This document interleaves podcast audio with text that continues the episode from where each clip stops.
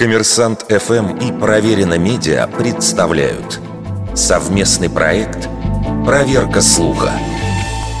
Правда ли, что Павел Морозов был доносчиком?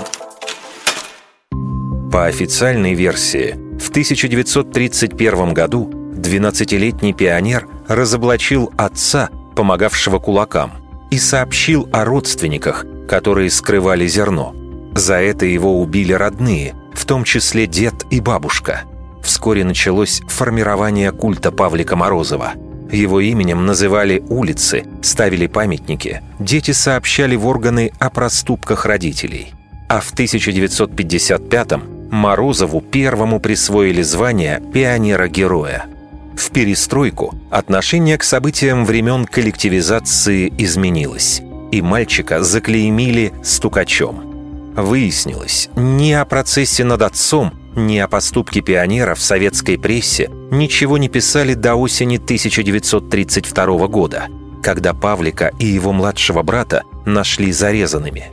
В убийстве сознался их двоюродный брат. Предполагаемым мотивом стала месть за то, что Павел сообщил милиции о нелегальном оружии. Но к следствию подключились сотрудники ОГПУ, и показания подозреваемых изменились. Дело обросло новыми деталями. Пионер Морозов превратился в активиста, разоблачавшего врагов народа.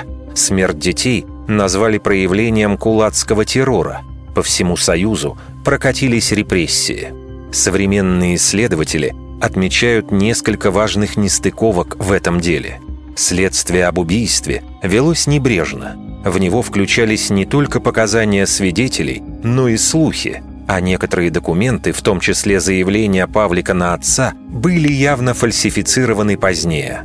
В конце 80-х следователь на том процессе прямо заявил, что не понимает, откуда он взял версию о доносе. По его словам, мальчик выступал лишь свидетелем на суде над отцом. По мнению экспертов, вероятнее всего гибель детей стала результатом имущественных споров между родственниками – а идеологическая составляющая была привнесена извне, потому что убийство Павлика совпало с началом репрессий против кулаков, которым требовалось обоснование. Вердикт. Скорее всего, неправда. Неправда.